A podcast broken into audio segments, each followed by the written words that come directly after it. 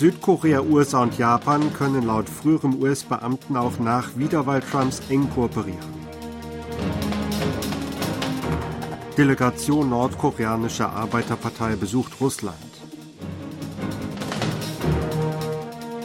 Assistenzärztevereinigung setzt Notfalllenkungsausschuss wegen höherer Zulassungsquoten ein.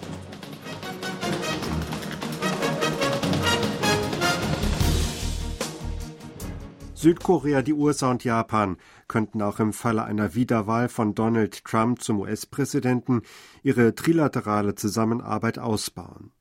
Das sagte Song Kim, ehemaliger Sonderbeauftragter für Nordkorea im US-Außenministerium, bei einem Forum in Washington am Montag.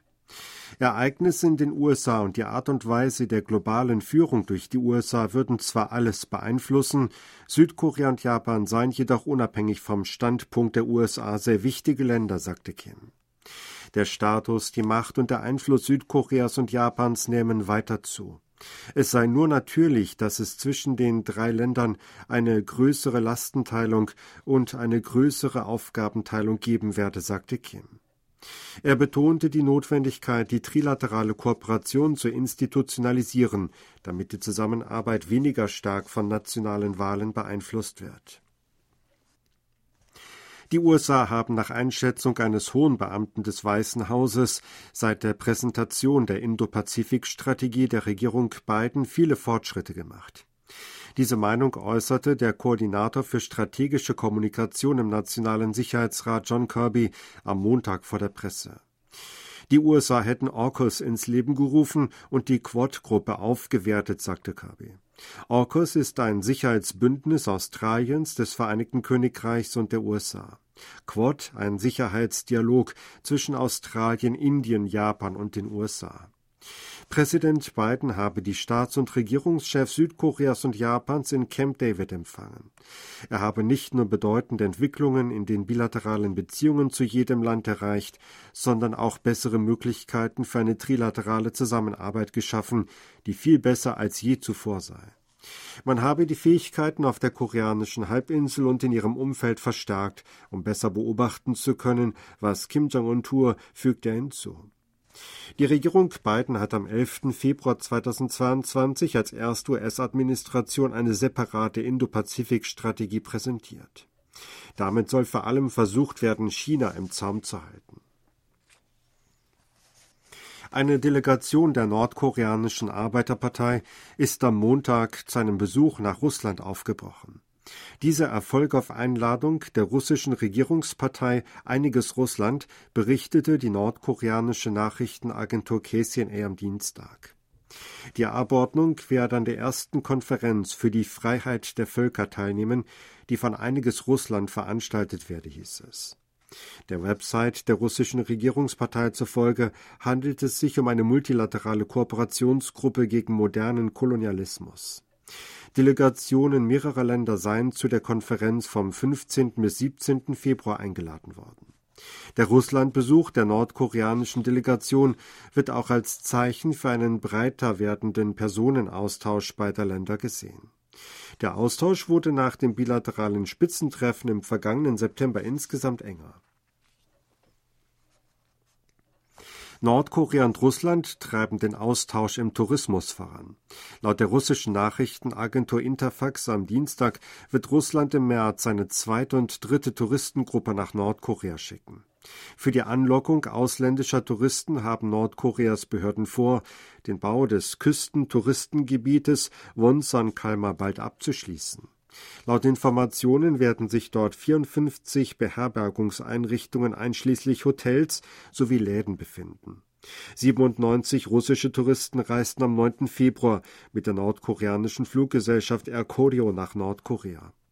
Die Gruppe besuchte unter anderem den Kim Il-sung-Platz in Pyongyang und das Skigebiet Marsingyong in Wonsan. Die Vereinigung der Assistenzärzte hat im Streit mit der Regierung wegen höherer Zulassungsquoten für das Studienfach Humanmedizin einen Notfalllenkungsausschuss eingesetzt.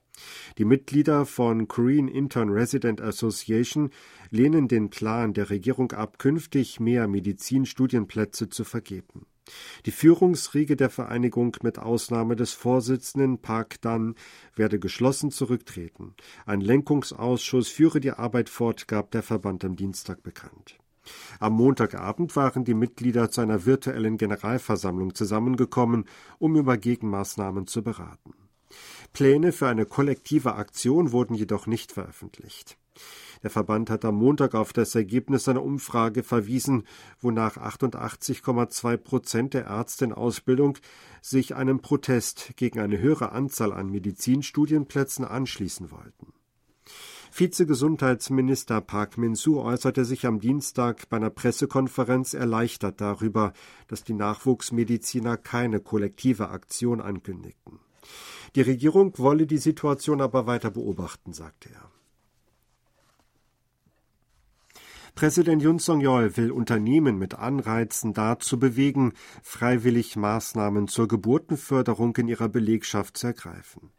Für solche Unternehmen soll es verschiedenartige Unterstützung geben, darunter Steuervergünstigungen, ordnete Yun nach Angaben seiner Sprecherin Kim So-kyung am Dienstag an.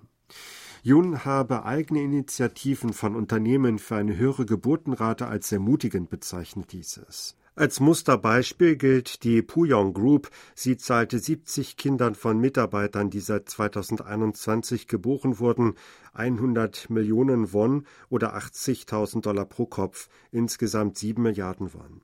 Um eine zu hohe Besteuerung der Zuschüsse zu vermeiden, entschied sich die Unternehmensgruppe für eine Zahlung in Form einer Schenkung. Im Falle einer Schenkung gilt ein Steuersatz von 10 Prozent für eine Summe von bis zu 100 Millionen Won. Demnach beträgt die Steuer für den Puyong-Zuschuss lediglich 10 Millionen Won. Würde die Zahlung als Arbeitseinkommen verbucht, fielen etwa 30 Millionen Won Steuern an, wenn von einem Jahresgrundgehalt von 50 Millionen Won ausgegangen wird. Samsung Electronics hat letztes Jahr seine führende Position auf dem südkoreanischen Smartphone-Markt verteidigt. Laut dem Marktforschungsunternehmen Counterpoint Research am Dienstag wurden im vergangenen Jahr über 14 Millionen Smartphones in Südkorea verkauft.